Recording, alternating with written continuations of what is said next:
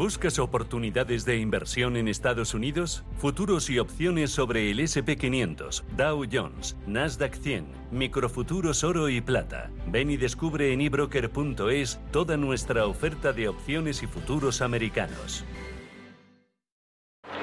Every business day, more than a billion shares change hands on America's major stock exchanges. It may be the most important street on earth. Wall Street. En cierre de mercados, Wall Street.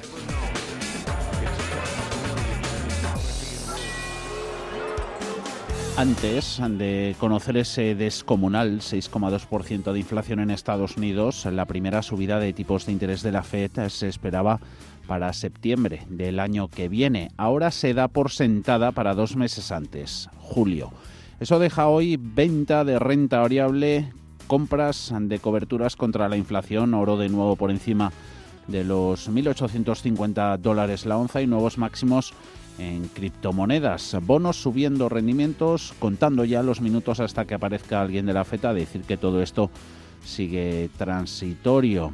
De todas formas, índices se han alejado de sus mínimos intradías, sobre todo la tecnología Nasdaq 100 le hemos visto perder incluso más de un 1%, ahora cede el índice un 0,21 en 16.188 puntos. SP500, incluso con amagos de volverse a girar a positivo, pierde un ligero 0,07, el índice amplio 4682, en Dow Jones Industriales también pues prácticamente en tablas, menos 0,05%, no son ni 15 puntos lo que se deja a estas horas el promedio industrial en 36.300 esa inflación que sube en Estados Unidos más de lo esperado y registra en octubre el mayor repunte de los precios al consumo desde 1990. Hoy además se han adelantado otros datos debido a la jornada semifestiva de mañana jueves en Estados Unidos, el Día del Veterano. En el apartado empresarial, Tesla no levanta cabeza tras el desplome de los dos últimos días. Hoy está un poquito intentando también girar a positivo. Hay un estreno en bolsa además de uno de sus rivales, se llama Rivian, que protagoniza la mayor OPV del año en Wall Street. Otro de los valores protagonistas es Alphabet, la matriz de Google, que ha perdido su recurso frente a la justicia europea y se enfrenta a una multa de 2.800 millones de dólares. Paul Mielgo, buenas tardes. Muy buenas tardes. Vamos con el dato, ese dato tan esperado esta semana el IPC en Estados Unidos y es que el coste de la vida se dispara en el país, los precios pagados por los consumidores se han acelerado en octubre respecto al mismo mes del año anterior al mayor ritmo en 31 años. El IPC aumenta un 0,9% respecto a septiembre y la tasa interanual crece hasta el 6,2%, más del 5,9% que esperaba el consenso de economistas y esto añade más evidencia sobre la consolidación de las presiones inflacionistas. En un contexto de sólida demanda, las empresas han ido trasladando los precios ah, de los bienes y servicios ah, de consumo, ah, trasladando sus costes a, los bienes y, servicios, al mismo tiempo que los cuellos de botella de la cadena de suministro y la escasez de trabajadores cualificados aumentan los costes. Muchos economistas, incluidos algunos de la Reserva Federal, esperan que esas presiones sobre los precios persistan durante el próximo año. La Fed está cada vez más contra las cuerdas. Ayer se publicaba el dato de los precios a la producción que también se aceleraban en octubre y esta mañana en China la inflación industrial ha registrado en octubre la mayor subida en 26 años.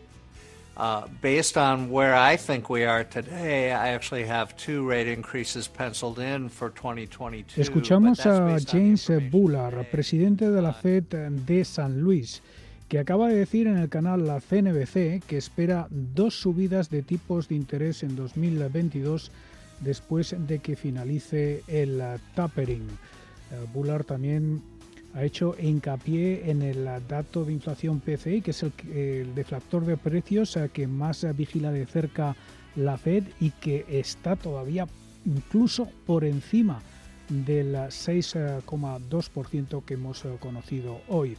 También acaba de hablar el presidente Biden y dice que se compromete a que la Fed sea independiente para combatir la inflación. En Estados Unidos hoy también se ha publicado el dato de paro semanal. Normalmente sale los jueves, pero se ha adelantado por la celebración mañana del Día de los Veteranos. Las solicitudes semanales de subsidio por desempleo caen en 4.000 hasta las 267.000 y marcan otro mínimo de la pandemia. Y en el apartado empresarial, Tesla rebota después de que la compañía perdiera casi 200.000 millones de dólares en capitalización de mercado en las dos últimas sesiones. En la apertura, la acción llegaba incluso a perder el nivel de los 1.000 dólares. Y uno de los rivales de Tesla, Rivian, se estrena hoy en el Nasdaq. El fabricante de vehículos eléctricos ha recaudado unos 12.000 millones de dólares en la mayor OPV del año la compañía californiana ha vendido 153 millones de acciones a 78 dólares cada una, un precio definitivo que se ha fijado por encima de la parte alta del rango orientativo, lo que valora la compañía en unos 66.500 millones de dólares. También tenemos a las acciones de DoorDash disparándose eh, a doble dígito después de que el mayor servicio de entrega de comida en Estados Unidos dijera que va a comprar la startup finlandesa de entrega de comida World Enterprise OI por unos 8.000 millones de dólares. Y eh, cae Alphabet, la justicia europea ratifica esa multa de 2.424 millones de euros a Google por vulnerar la competencia. Acompañan a Alphabet Google en la cabeza de las caídas Nike con descensos del 1,30% en 171 dólares 56 centavos. Eso después de los resultados de Adidas de esta mañana que han sido buenos. Lo que no ha gustado pierde Adidas en Frankfurt más de un 3% es la rebaja del fabricante alemán de sus previsiones por las crisis de suministros. Alphabet, Apple, Meta, antes conocida como Facebook, en el parque pierden un 1%. En el lado de las subidas, ahí está Tesla, ya con ganancias del 4,3%. Hay volatilidad en Tesla, también en el mercado en general. El índice VIX eh, mide la volatilidad sobre el SP500, se va a máximos de cuatro semanas, por encima de los 18 puntos. Subidas en general también para farmacéuticas y sector consumo. Aquí en este último los mejores exponentes Procter Gamble y Johnson Johnson. Está con subidas del 0,6%.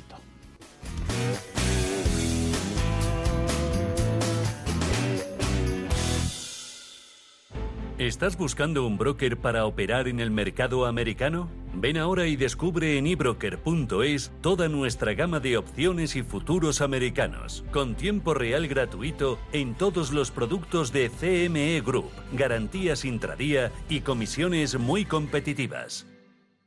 ¿Buscas oportunidades de inversión en Estados Unidos? Futuros y opciones sobre el SP500, Dow Jones, Nasdaq 100 Contratos tan populares como los microfuturos oro y plata. Entra en ebroker.es y descubre la nueva zona CME Group. eBroker, el broker español especialista en derivados. Producto financiero que no es sencillo y puede ser difícil de comprender. Vamos con el primer análisis de la tarde. Lucas Maruri, gestor de GES Consulta. ¿Cómo va todo, Lucas? Muy buenas tardes. ¿Qué tal? Muy buenas tardes. 6,2% de inflación en Estados Unidos. ¿Qué estarán pensando ahora en los cuarteles de la Reserva Federal ante esta referencia, Lucas? Pues se deben estar tirados de los pelos, igual que, medio mercado, ¿no? Como estamos viendo, el, dato ha sorprendido.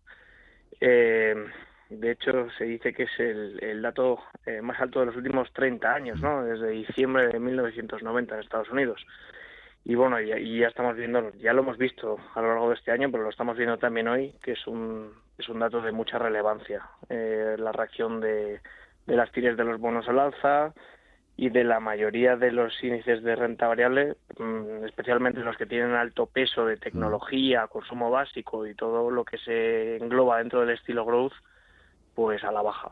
Mm.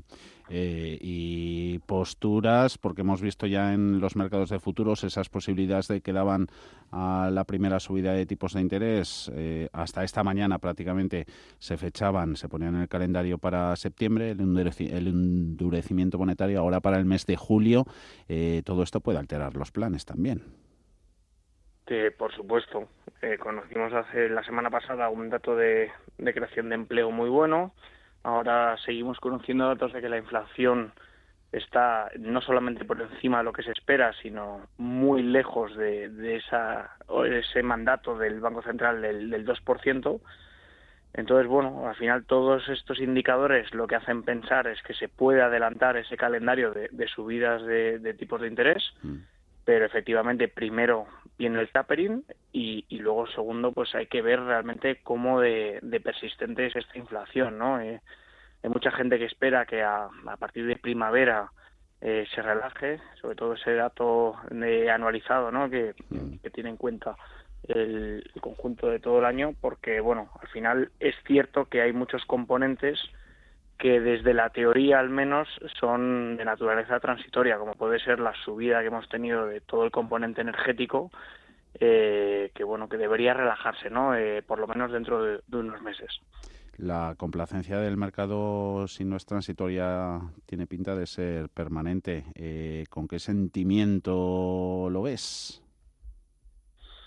Bueno, yo creo que la complacencia se explica por los mensajes eh, tranquilizadores de, los bancos centrales, ¿no? Que al final no o sea, lo que han estado eh, diciendo es que a pesar de que reduzcan el ritmo de compras, recuerdan al mercado que, oye, que es que yo sigo comprando, sigo teniendo una, una política expansiva, una política acomodaticia y no tengo planes de momento de subir tipos de interés. Por lo tanto, eh, el escenario es muy es muy positivo para la renta variable. Si además a esto le sumamos que, que la renta fija parece no, no inmutarse, eh, vimos que siguen los, los, los, tipos de interés muy muy bajos, que los bonos siguen pagando muy poco, eh, incluso siguen habiendo muchos vencimientos en negativo, pues al final no queda otra alternativa a la renta variable y de ahí la, la complacencia. Pero bueno, ya vemos también que, que datos como el de hoy generan nerviosismo y, algo de volatilidad. Mm, ¿Qué hace o qué debe hacer con su cartera un inversor de perfil riesgo, pongamos en medio, con todo lo que se está hablando, inflación, lo hemos comentado, actividad económica, producción, empleo, política de los bancos centrales, con todo esto, ¿hay que hacer muchos retoques o no?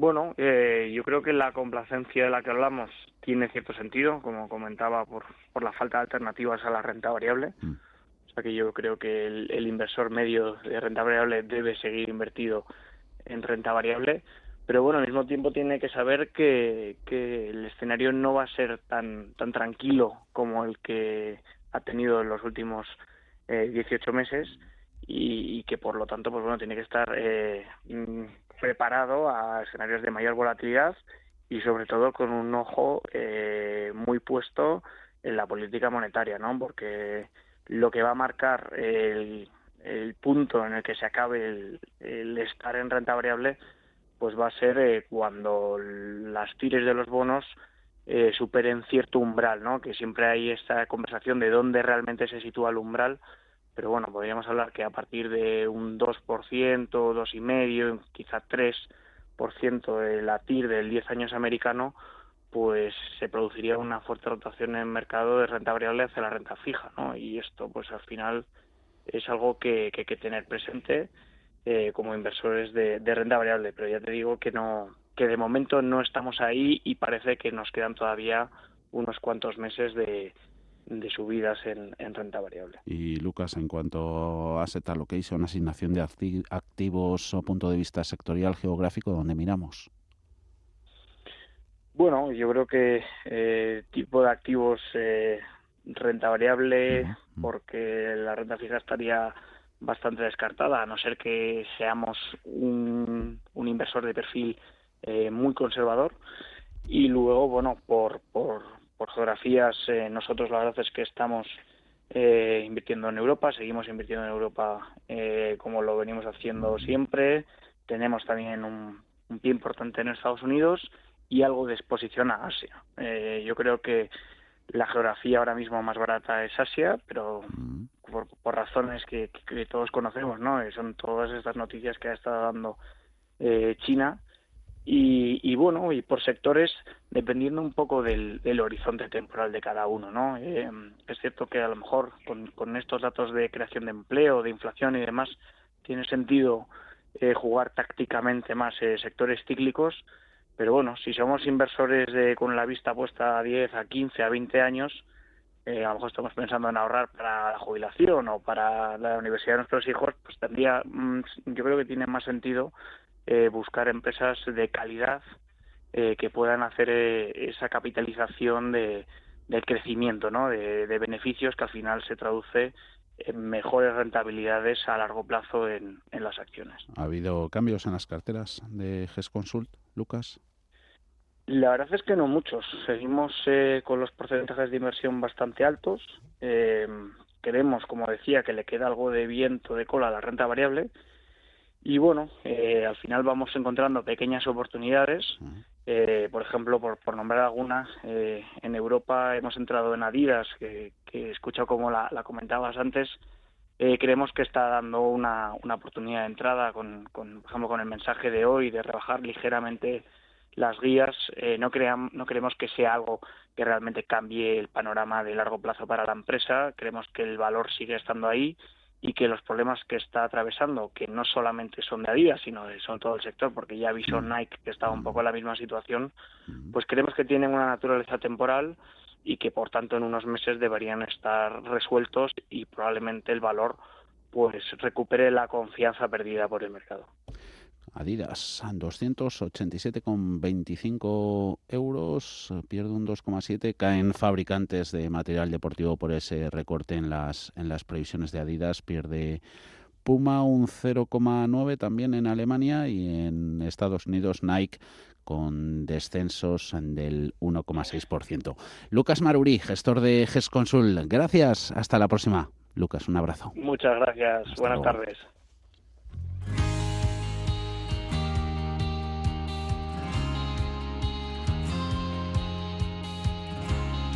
Invertir en instalaciones fotovoltaicas para tu empresa te hará ahorrar hasta un 70% en la factura de electricidad y recuperar la inversión en muy poco tiempo. En NES te hacemos un estudio gratuito y nos encargamos de todo el proceso para que solo tengas que preocuparte de ver cómo se reduce cada día tu factura. Entra en NES.es.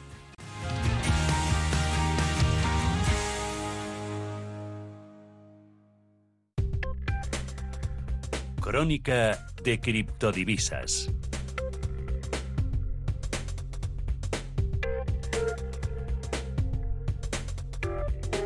Subidas en estos activos de riesgo gana Bitcoin un 0,8%, 68.347 dólares, Ethereum con ganancias que superan el 1% en 4.800 54. Dos monedas de referencia en el universo cripto que hoy han renovado máximos históricos. Ana Ruiz, buenas tardes. Muy buenas tardes. Eso que los máximos históricos de ayer han dado paso esta mañana a una ligera corrección en el mercado que se ha quedado atrás al conocer el dato de inflación que ha hecho que toquen nuevos hitos. Bitcoin en 68.925 dólares y Ethereum en los 4.863 dólares. Buena parte de las subidas de estos días venían gracias a que el CEO de Tesla hizo una encuesta en Twitter durante el fin de semana sobre vender o no su participación, pero tras caer las acciones de Tesla también perdían las criptomonedas. Por otra parte, ayer el que hablaba era Tim Cook, el consejero delegado de Apple.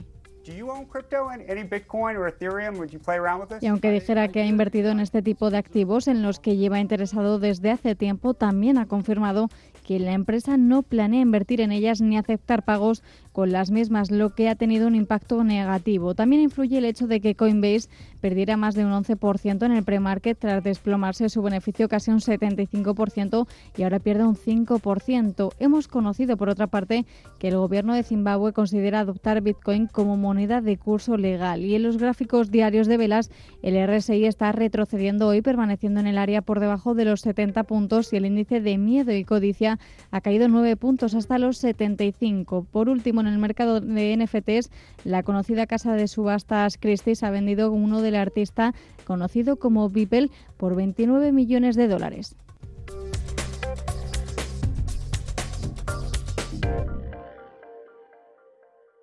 Las previsiones dicen que los tipos de interés reales seguirán en negativo durante bastante tiempo.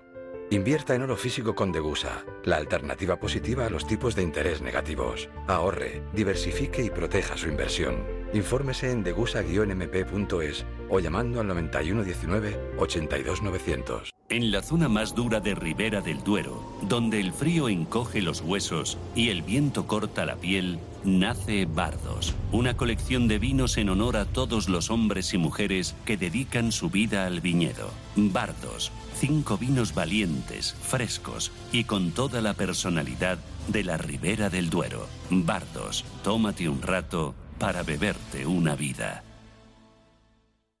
Atención inversores, desde Radio Intereconomía y XTV os invitamos al evento online de Bolsa del Año. Seis expertos del sector defenderán sus ideas de inversión en bolsa y mercados financieros en directo. No te lo pierdas. Reserva tu plaza para el 13 de noviembre en xtv.com. El 23 de noviembre el sector económico y financiero español se viste de gala. El economista celebra su undécima edición de la Noche de la Economía, donde se reconocen las acciones más relevantes del ámbito empresarial y económico, con la intervención de don Luis de Guindos, vicepresidente del BCE, con la apertura institucional de la ministra de Política Territorial y portavoz del Gobierno de España, Isabel Rodríguez García. Para seguir el evento puede inscribirse en la Si caminas solo, irás más rápido. Si caminas acompañado, llegarás más lejos. Luna Sevilla es su asesor patrimonial de referencia. Prestando nuestros servicios como agentes de Caser Asesores Financieros, somos una empresa con amplia experiencia profesional y una clara apuesta por la formación de calidad, la información transparente y objetiva y por el asesoramiento financiero personalizado y continuado. Si desea más información, visite lunasevilla.es o llámenos al 91 762 3442. Cariño, qué ganas de probar cosas nuevas. ¿Sí? Pues vámonos a Valladolid a disfrutar del Festival Internacional de la Tapa. ¡Corre, que empieza! Del 8 al 14 de noviembre disfruta en Valladolid de las tapas de los mejores cocineros en el 17 concurso nacional y quinto campeonato mundial de tapas. Consulta en info.valladolid.es y en la app Tapas VLL.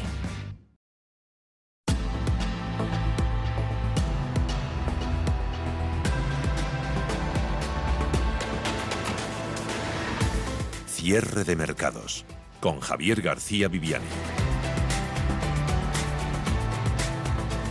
En Estados Unidos se vende, no con muchas ganas acciones, y aquí en Europa pues se compra. Mayores subidas. Hoy vuelven a estar en, en Bolsa Española IBEX 35 con ganancias en tiempo real del 0,72%.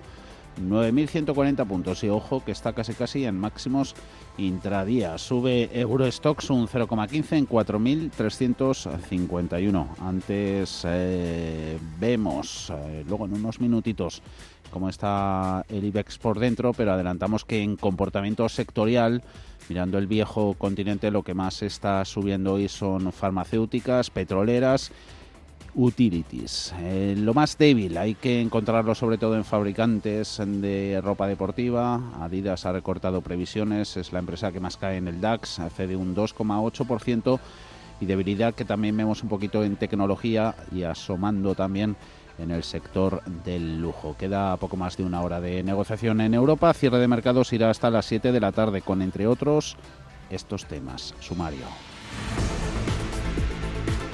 A lo largo de los años ha crecido el número de fondos extranjeros, incluidos los de capital riesgo, en empresas españolas. El problema es que estos fondos actúan teniendo en cuenta que la suma de las partes vale más que el todo en muchas ocasiones. Es el temor que hay, por ejemplo, en Naturgy tras la OPA de IFM. Ana.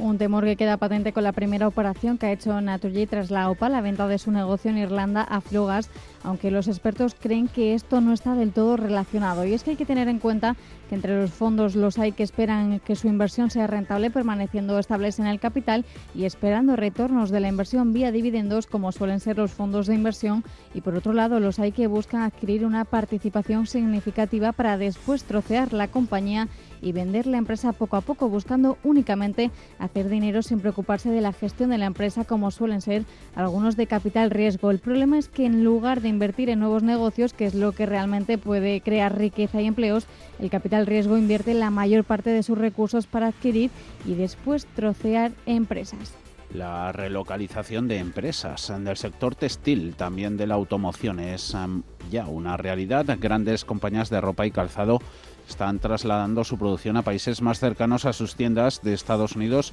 y de Europa. Lo hacen ante el resurgir de casos de la variante Delta del coronavirus en Vietnam o en China, pero también por el atasco en la cadena de suministro con origen en Asia. Situaciones que están provocando un importante aumento de costes. Así que nosotros nos preguntamos si esta situación es coyuntural o una tendencia. Puede ser una oportunidad para Europa en general y para nuestro país en particular. Alma Navarro, buenas tardes. Buenas tardes. La relocalización es, según los expertos consultados, una tendencia que viene de antes de la pandemia y que tras la crisis del coronavirus que ha provocado la falta de suministros en la que ahora mismo estamos inmersos se está consolidando. En Europa, los expertos miran a Turquía y a los Balcanes como nuevos centros de producción. También a Europa, a nuestro país, a España y al África Occidental. Queda algo más rezagada América Latina con la excepción de México para Estados Unidos. China sigue siendo la fábrica del mundo, pero ahora los países se han dado cuenta de que hay que diversificar. Javier San Martín, profesor en OBS Business School. Yo creo que las empresas sí que se han dado cuenta de que depender de un solo proveedor en un solo sitio, por mucho más barato que sea, es un riesgo que no deberían de correr sea que tendrían que tener alguna alternativa y esa alternativa pues le va a hacer perder a China algo de ese, de ese mercado. Más datos a partir de las 5 de la tarde, una hora menos en Canarias. Y Pedro Fontaneda, buenas tardes. Buenas tardes. Google va a tener que pagar. La justicia de la Unión Europea ha confirmado hoy esa multa de más de 2.400 millones de euros que impuso en su día la Comisión Europea al buscador en 2017 por abuso de posición dominante al favorecer en su propio buscador su sistema de comparación de precios frente a la competencia. Con este tipo de noticias vemos que los gigantes tecnológicos desde luego que no son intocables y los algoritmos están más que nunca en el punto de mira de la justicia. La decisión del Tribunal General de la Unión Europea sobre Google es todavía recurrible ante el Tribunal de Justicia, la última instancia europea. Y por cierto, la tecnológica tiene pendiente todavía un recurso contra otra multa impuesta por Bruselas, en este caso de más de 4.300 millones de euros, por obligar a utilizar su sistema operativo Android para reforzar su dominio entre los usuarios. Los algoritmos se utilizan cada vez más y cada vez para más cosas. Son el principal instrumento de la inteligencia artificial y manejan los tsunamis de datos que comportan el Big Data. Este mismo mes, Iñigo Guerrejón y su grupo Más País propusieron al Gobierno la creación de una agencia estatal de auditoría de los algoritmos y también este mes, hace una semana, hemos conocido un Real Decreto Ley presentado por Miquel Iceta y su Ministerio de Cultura y Deporte que buscaría también meter mano a la inteligencia artificial, una legislación en la que nos pararemos especialmente porque podría ser finalmente una especie de censura. A las cinco y media de la tarde hablaremos de algoritmos, de cómo se quieren regular y también echaremos un vistazo a su regulación en otros países. Grupo ACS patrocina este espacio. Siemens Gamesa, casi casi le quedan 5 céntimos para los 22 euros, mayor subida en el IBEX, gana un 6,5%. Con más de un 2 están Repsol, Acciona, Solaria y Telefónica, la operadora en los 3 euros con 92 en general, subiendo a bloque todos los bancos. Su mejor exponente está siendo Sabadell, en los 67 céntimos arriba un 1,43%. Están en rojo 10 de los 35 valores, entre ellos Event Turísticas, pierde Hoteles Meliá casi un 2%, vuelven a penar ArcelorMittal y Acerinox, ambas con descuento que supera el 1,5%. IAG cediendo la aerolínea un 0,15%. Por donde pasan los principales titulares corporativos y no nos olvidamos del panel de recomendaciones, Ana. Tenemos resultados. Naturgy ha obtenido un beneficio neto a finales de septiembre de 777 millones de euros frente a los 490 millones de hace un año, lo que supone un incremento del 58,6%. Estos resultados incluyen plusvalías netas por 187 millones generadas por las desinversiones del negocio eléctrico en Chile y la participación de UFGAS en Egipto. La energética ha subrayado que aunque estas cuentas muestran recuperación, no alcanzan los niveles prepandemia del ejercicio 2019 y han dicho que afrontan un ejercicio marcado por la volatilidad en los mercados internacionales y la incertidumbre regulatoria. Por su parte, Repsol ha anunciado esta mañana un nuevo programa de recompra de acciones que estará en vigor hasta finales de 2022 y que supondrá la adquisición de 35 millones de acciones propias, una cantidad equivalente al 2,29% del capital. Más resultados en el continuo, Codera ha aumentado sus pérdidas hasta los 243 millones en los primeros nueve meses del año. En el tercer trimestre estancó,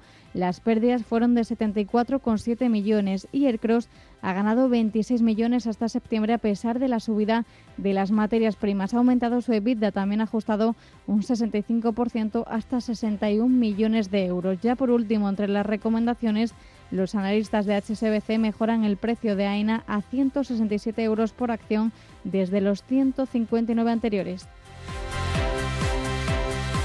Grupo ACS, líder en el desarrollo de infraestructuras y servicios, les ha ofrecido este espacio. Sergio Ávila de IG y Pepe Bainat de Bolsas y Futuros ah, van a ser los invitados en nuestro consultorio de bolsa hoy este miércoles a partir de las seis y cuarto de la tarde. 91 533 18 51 o 609 22 47 16 para las notas de voz y WhatsApp. El suelo se mueve bajo nuestros pies y parece que no hay otra salida. De lunes a jueves, consultorio de bolsa y fondos de inversión en cierre de mercados. Con Javier García Viviani, Radio Intereconomía.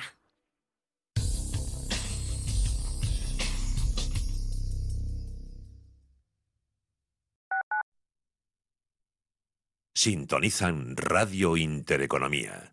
WeCity es la más reciente e innovadora plataforma de inversión inmobiliaria. En WeCity podrás invertir en las mejores oportunidades inmobiliarias y diversificar tus ahorros de manera fácil, rápida y segura. Entra hoy en wecity.io e invierte en un solo clic. O si prefieres, llama al número 679 667 623 y te ayudaremos.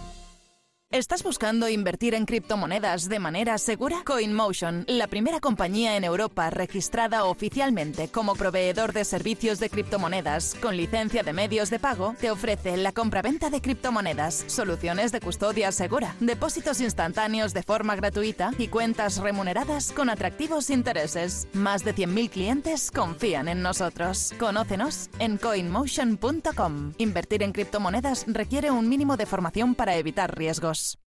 Más de un 20% de los estudiantes universitarios en España necesitan apoyo económico para llevar a cabo sus estudios. En la Fundación La Caixa concedemos becas a estudiantes excelentes con escasos recursos económicos para acceder a estudios de grado universitario. Solo es progreso si progresamos todos. Fundación La Caixa. ¿Sabía usted que unos pies con problemas pueden paralizar nuestro ritmo de vida? Le proponemos una solución indolora con una mínima incisión y con anestesia local aplicando las técnicas más avanzadas en cirugía del pie.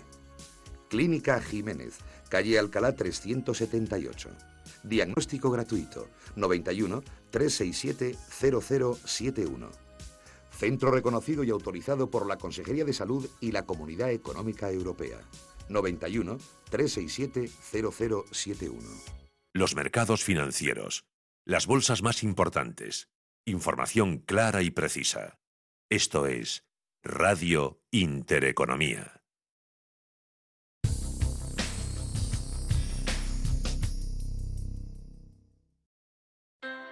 Low interest rates are a symptom of a weak economy. The longer the uncertainty uh, lasts, the costlier it will be for the economy. The output is stronger, a fatigue uh, on, on the shoulders of people. Expansión y ciclo. Cierre de mercados.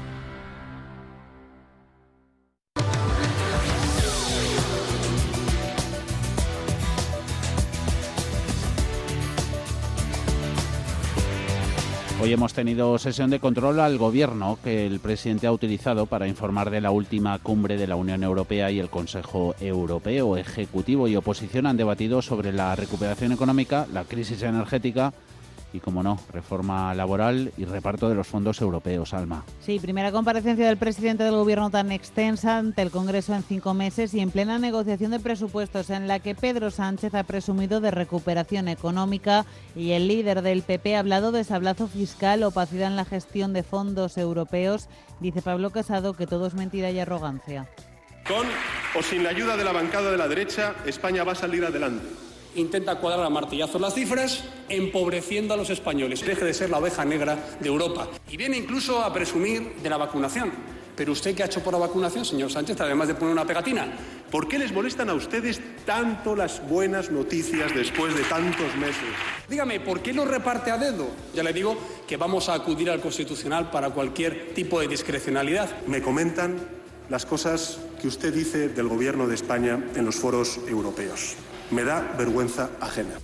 Todo ello, como decimos, en plena negociación de las cuentas del año que viene. Los socios de Pedro Sánchez han pedido al presidente del Gobierno que cumpla su palabra y derogue la reforma laboral, que sea claro con esos fondos europeos y que se replantee la estrategia del Gobierno con respecto a la factura energética y a la crisis de producción. Escuchamos a Aitor Esteban del PNV, a Gabriel Rufián de Esquerra. Claro, ¿qué pasará si en marzo no baja el precio del gas y seguimos manteniendo este sistema y Europa sigue manteniendo este sistema?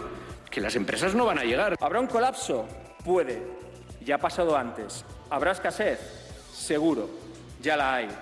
Ya hay miles de bienes de consumo que pesan toneladas sin fabricarse por falta de materiales que, apenas pesan unos gramos. Continúa mientras la negociación del Gobierno con patronal y sindicatos para la derogación de la reforma laboral. Lo último es que el Ejecutivo ha propuesto recargos de cotizaciones para las empresas que den de baja contratos temporales. Sí, la propuesta del Ejecutivo de los agentes sociales busca terminar con la práctica de algunas compañías de hacer contratos de lunes a viernes y no cotizar por su plantilla en fines de semana o vacaciones. Durante la reunión de hoy también se ha puesto sobre la mesa cómo funcionaría el denominado mecanismo red de flexibilidad y estabilización del empleo, el nuevo modelo de ERTE que se aspira a poner en marcha en 2022. Escuchamos a la ministra de Trabajo, Yolanda Díaz. En la mesa de diálogo social hasta ahora se ha trabajado con discreción y como ya he dicho, necesitamos silencio y apagar los focos. Por tanto, la mesa de diálogo seguirá trabajando como lo ha hecho. Eh, necesitamos eh, trabajo discreto y desde luego la propuesta de nuevos ERTES que se está haciendo eh, lo que hace es un compendio de una herramienta que ha sido muy eficaz durante esta crisis y que ha venido para quedarse. Responde el presidente de la COE, Antonio Garamendi, no le ha gustado de momento el documento que tiene sobre la mesa. Tengo que decir que es un documento muy farragoso, estamos hablando de casi 30 páginas para un artículo y para nosotros sinceramente pensamos que está lleno de intervencionismo, pensamos que no está dejando espacio a las empresas precisamente para lo que pide Europa, que sea flexi seguridad también para los trabajadores, pero también es la flexibilidad para que las empresas se puedan adaptar. Y curiosamente, pues estamos lo de siempre, con muchísima más coste. O sea, mucho más tiempo, mucha más burocracia, mucho más coste.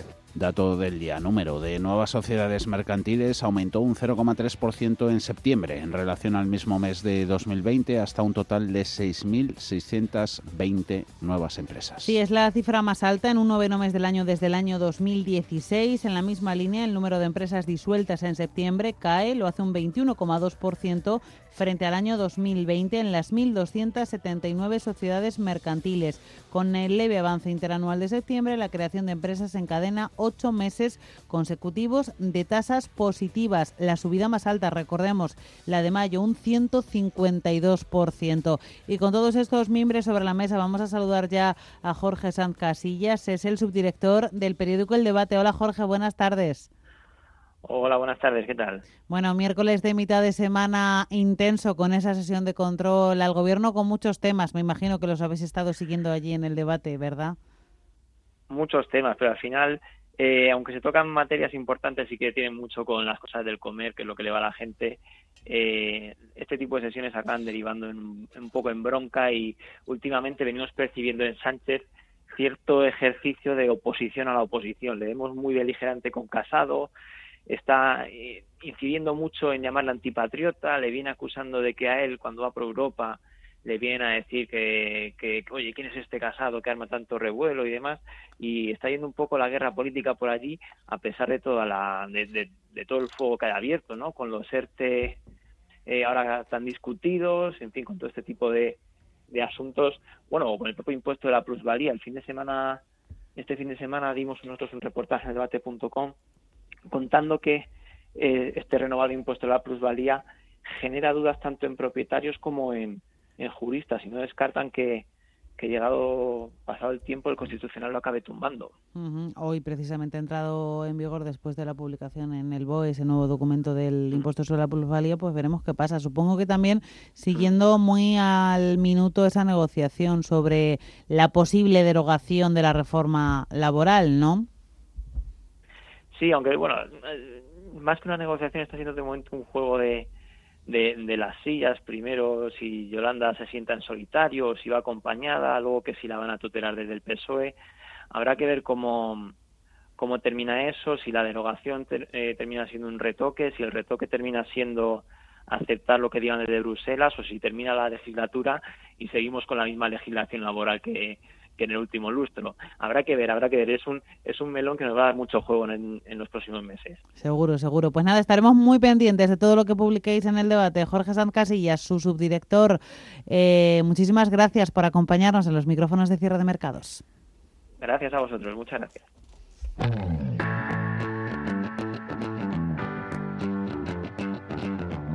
CaixaBank patrocina este espacio. En Intereconomía, la tertulia de cierre de mercados. Nos ponemos ya manos a la obra en la tertulia con nuestros invitados. Saludamos a Manuel Gago, presidente de Neosoluciones, vicepresidente de CD. ¿Cómo estás, Manuel? Muy buenas tardes. Pues muy bien, buenas tardes. Eh, tiempo sin hablar con vosotros, pero realmente por muchas razones, entre otras la semana pasada que tuvimos el Congreso de CD en Córdoba. Nos acordamos mucho de ti, que lo estuvimos viendo por la tele y claro, y haciendo seguimiento que los invitados eran de excepción, empezando por Su Majestad el Rey. Evidente, ha sido desde luego de los mejores congresos que hemos tenido. ¿eh? y con una realidad, porque había una eh, fue presencial al tiempo que también podía ser en, virtual, podía ser online. Y la parte eh, presencial superó cerca de 900 personas, que todo el mundo estaba realmente sorprendido. Es de los primeros congresos con tanta gente. Ha sido espectacular, pero lo más importante fueron la comunicación y las intervenciones. ¿eh? Y si luego tenemos oportunidad, hablaremos algo de ello. Y del que salieron ese congreso de CD Mensajes de Calado. Carlos Mayo, Universidad Carlos III. ¿Cómo va la vida, Carlos? Va bastante bien, Javier. Todo va bien, todo va bien, excepto, bueno, para nuestro presidente todo va excelente, ¿no? aunque no se aclaren todas las cuestiones. Por ejemplo, ah. ¿por qué hay una diferencia? ¿Por qué si el producto, si hemos recuperado el empleo de 2019, el Producto Interior Bruto está todavía al 7% del que había? Todo un desacople, desajuste, o como lo llamamos a eso. Es un desacople que los economistas Adam Smith ya lo ya lo planteó. Adam Smith ya dijo que había trabajo productivo y trabajo improductivo. Mm. Entonces, porque hay hoy mismo un artículo de Francisco de la Torre diciendo mm. esto no puede ser, será que mm. trabajan menos horas. No, no, no. Esto puede ser de una forma muy fácil, porque eh, es que la mayoría de los incorporados al mercado de trabajo, pues son trabajo improductivo. Es decir, eh, Smith metía a los clérigos, los funcionarios y otra gente eh, que no entraban en el Producto Interior Bruto. Y esta es la verdadera explicación de, esa, de ese gap o de esa diferencia. Eh, ¿Le habéis escuchado al presidente del Gobierno esta mañana en, el Congreso, eh, resaltando el éxito de España en, el proceso de, vacunación? Pero ¿hasta qué punto se refleja esto, eh, Manuel Carlos, en, la evolución de la economía, en la actividad económica, que no en la creación de empleo? Manuel. Bueno, evidentemente eh, la vacunación ha sido mm, indispensable. O sea, sin vacunación nada sería posible se ha notado que gracias a la vacunación está sucediendo un cambio en muchas actitudes y, por tanto, eh, hay una realidad que se pone manifiesto en la demanda. Madrid está dando ejemplo, ejemplo, ¿eh? Madrid está dando ejemplo. Y yo creo que también que el gobierno podría tomar nota de lo que se está haciendo en Madrid, en Madrid y apoyarlo, apoyarlo en esa línea. Y como decía muy bien Carlos, el, el planteamiento de lo que significa crear actividades que tengan sentido productivo. O sea, y evidentemente en nuestra economía hay un factor esencial que es eh, eh, que es motor de los demás, que es la como consecuencia del motor de la empresa y dentro del motor de la empresa la industria. Y mientras no se focalice de esa forma, eh, la realidad es que mm, va a ser muy difícil, o sea, creando empleo improductivo y perjudicando y como consecuencia de muchas actuaciones lo que significa el empleo productivo, no avanzamos. El crecimiento es indispensable y ahora mismo eh, pensar en crecimiento es una realidad complicada. Mm. En un momento en el que estamos viendo que el mercado se comporta como tal, como mercado, mm. oferta-demanda.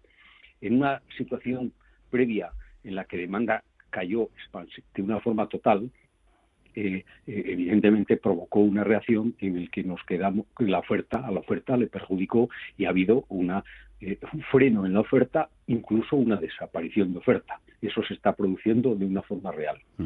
en el momento que la demanda tira que es como consecuencia de eso de que se supera se va superando la pandemia gracias a la vacunación cuando quiere tirar la demanda si no se favorecen ciertas cosas, eh, la, oferta sigue quedando retraída y se, hace, se producen desacoples. Eso es lo que está ocurriendo. Y va a ser complicado, ¿eh? O sea, porque nos encontramos una inflación alta, una inflación realmente sorprendente, que hoy, por cierto, que no es solo una cuestión española, es una... No, Estados Unidos, hay ese 6,2. Evidentemente. Y entonces, pero en España nos hace mucho más daño ah. como consecuencia de nuestra realidad, de nuestra realidad sí, bueno, yo creo que, la, que la vacunación en España pues ha ido bastante bien, no muchas veces por las propuestas del gobierno ni por las vacunas que al principio no había y que el gobierno ha querido centralizar y no dejó de centralizar y, y también sustancialmente porque la actitud de los españoles ante la vacunación ha sido positiva este es un país con un porcentaje menos de rechazo porque donde no está funcionando la vacunación es porque hay un conjunto enorme de gente que no se cree en la vacunación.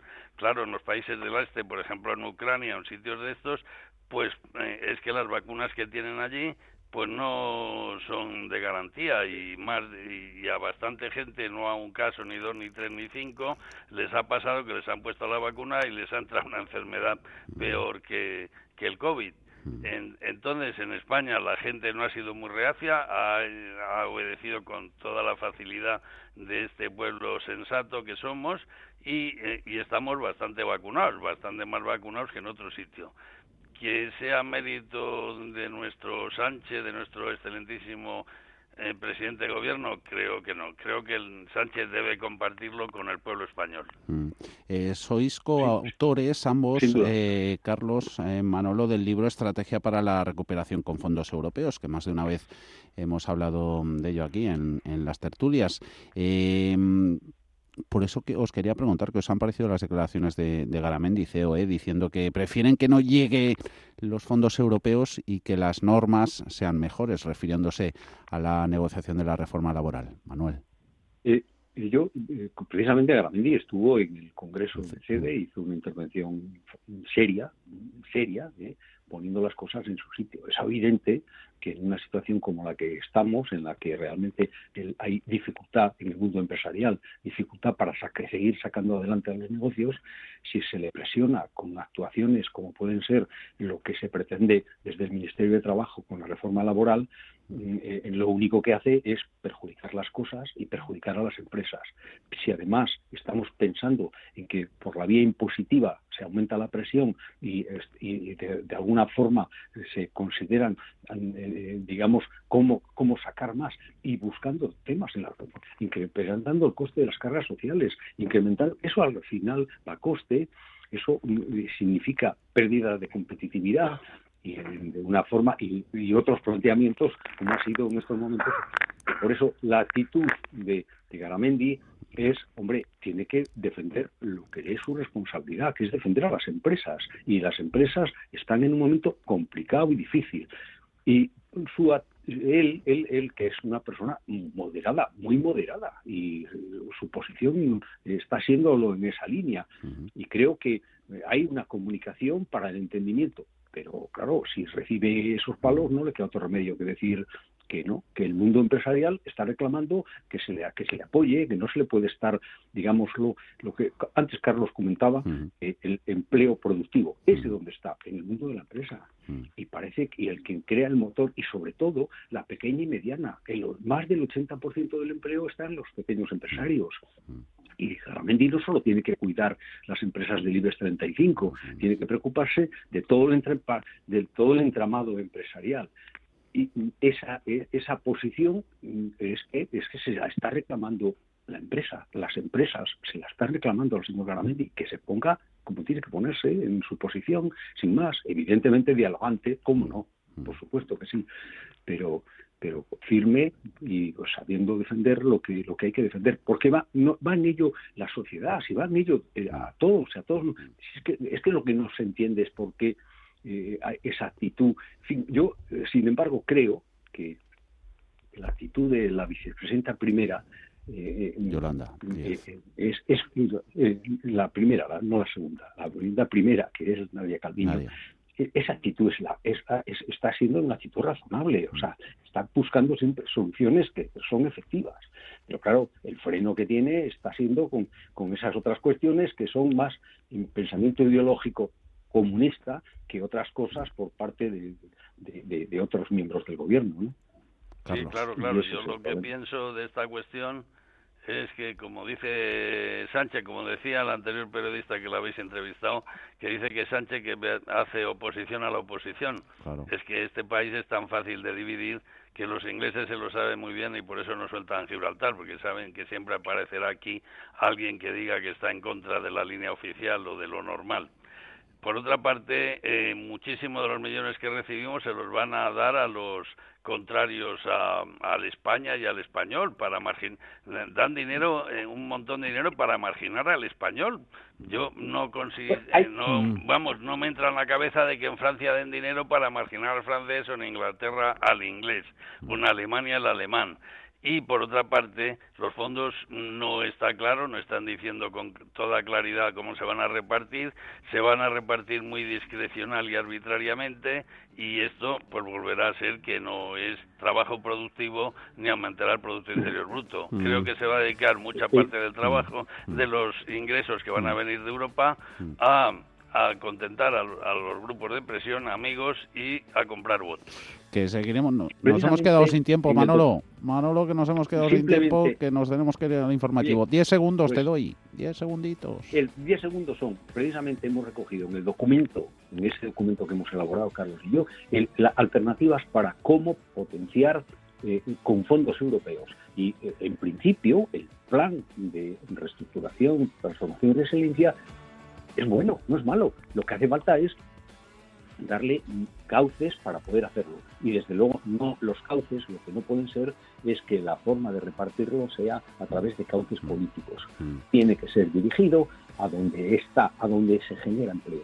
Y creo que ahí hay una oportunidad y nosotros proponemos que se haga. Hemos, eh, el documento recoge precisamente cómo ayudar a las, sobre todo a las pequeñas empresas, a que puedan unirse porque el tamaño es importante, unirse en PERTES, formando parte de grupos que les ayude a salir. Buenos mensajes. Manuel Gago, Carlos Mayo, un abrazo a los dos. Amigos, chao, hasta la próxima. CaixaBank ha patrocinado este espacio. CaixaBank, mejor banca privada en España por tercer año consecutivo. Un año más, The Banker nos ha reconocido por nuestro modelo de banca privada único, que ayuda a tomar decisiones complejas de la forma más sencilla. Gracias a nuestros clientes por su confianza. CaixaBank. Escuchar, hablar, hacer.